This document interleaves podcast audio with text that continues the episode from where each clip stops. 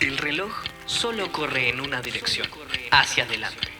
Cada segundo que pasa en el día, si lo pierdes, nunca podrás recuperarlo. En el mundo hay más de 7.500 millones de personas. Nacen cada día de media 372.000, mientras que 155.000 mueren a nivel global a diario. En 60 años de vida adulta, nuestra capacidad cognitiva nos permitirá cruzarnos con unas 5.000 personas. La pregunta siempre será la misma. ¿Qué estás esperando para levantarte y salir afuera a entregar el mensaje de esperanza, de verdad, de vida? ¿El mensaje de Cristo?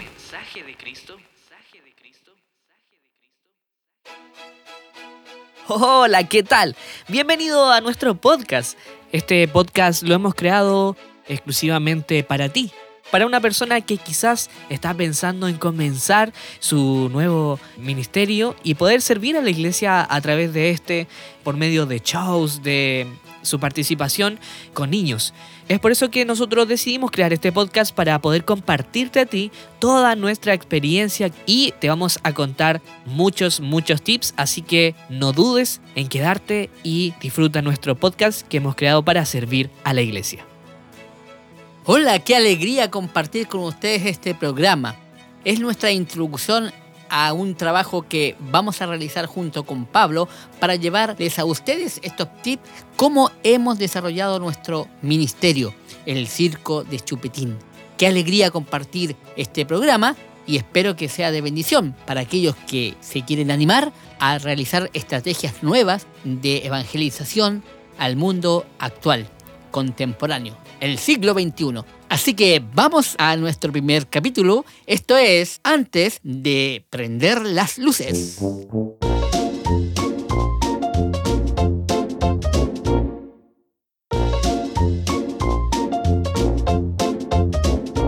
Bueno, bueno, entonces comenzando con nuestro episodio del día de hoy, que se llama Antes de prender las luces, vamos entonces a ponernos un poquito en contexto podemos quizá encontrarnos ansiosos de poder llegar, pintarnos y salir ante un show preparado para niños y la verdad es que si nos ponemos muy ansiosos muchas veces eso nos va a terminar jugando en contra porque antes de poder llegar y tener todo un show preparado es necesario, súper importante tener listo muchísimas cosas con anterioridad.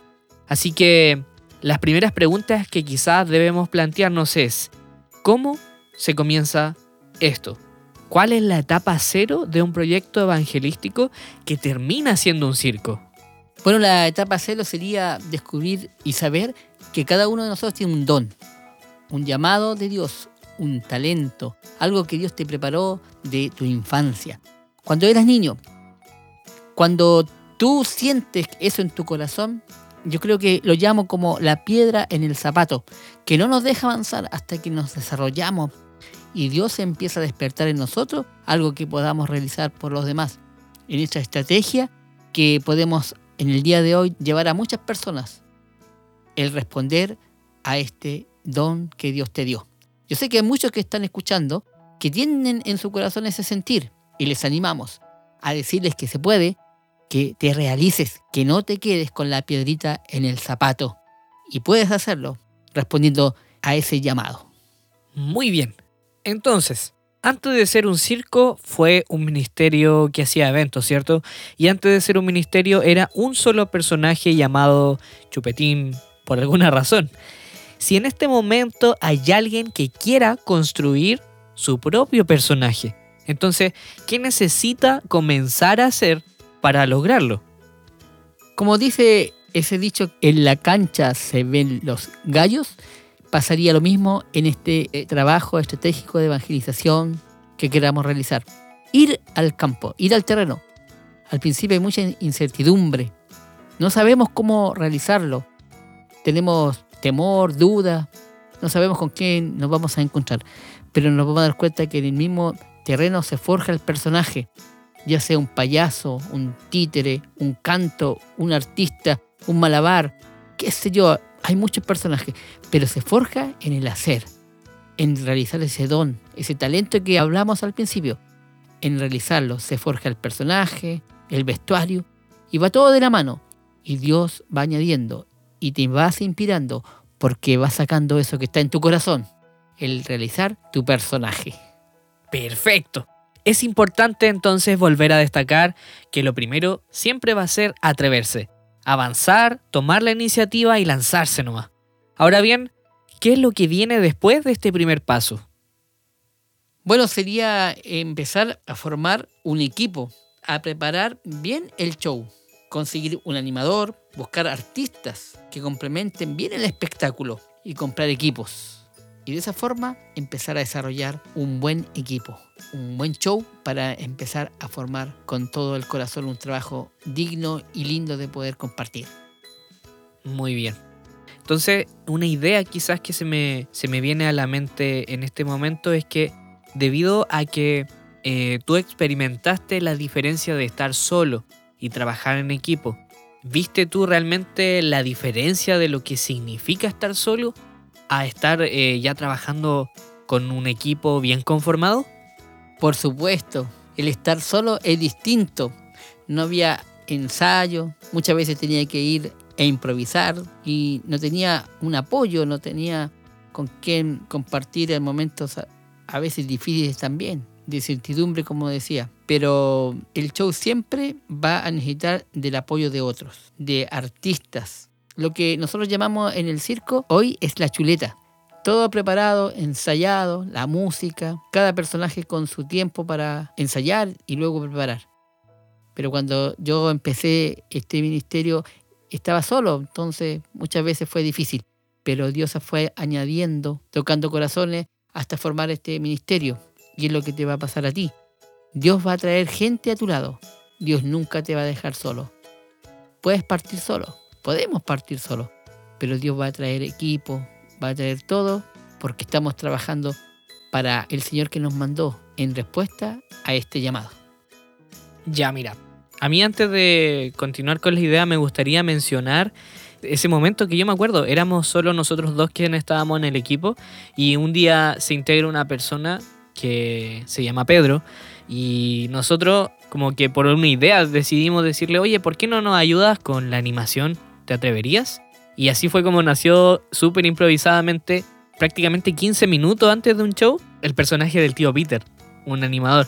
Y eso eh, tenía mucha conexión con lo, que, con lo que acabas de decir sobre el Señor va poniendo personas en el camino justo cuando uno las necesita.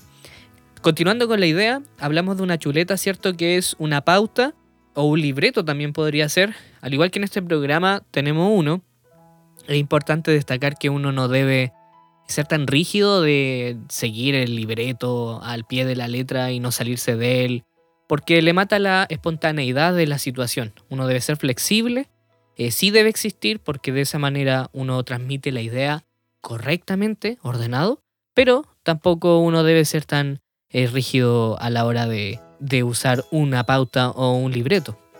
Claro, justamente el personaje de Chupetín que me toca a mí realizar, muchas veces no me puedo guiar en un libreto tan estructurado porque el payaso es como jugar ping-pong con la gente. El payaso mm, lanza un chiste, una acción, una gracia y el público responde con una carcajada y a veces con un tomatazo, depende cómo sea el chiste.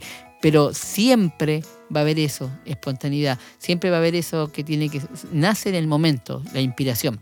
Pero también importante el orden, el llevar un libreto, porque tiene que haber también ensayo, tiene que haber una preocupación de llevar bien el programa, porque nos tocó una oportunidad también de hacer un circo y no lo pudimos estructurar y nos vimos en problemas en el mismo momento porque no sabíamos qué venía después, estábamos todos nerviosos. Al final no hacemos bien el trabajo. Es importante organizarse, pero también es importante la espontaneidad.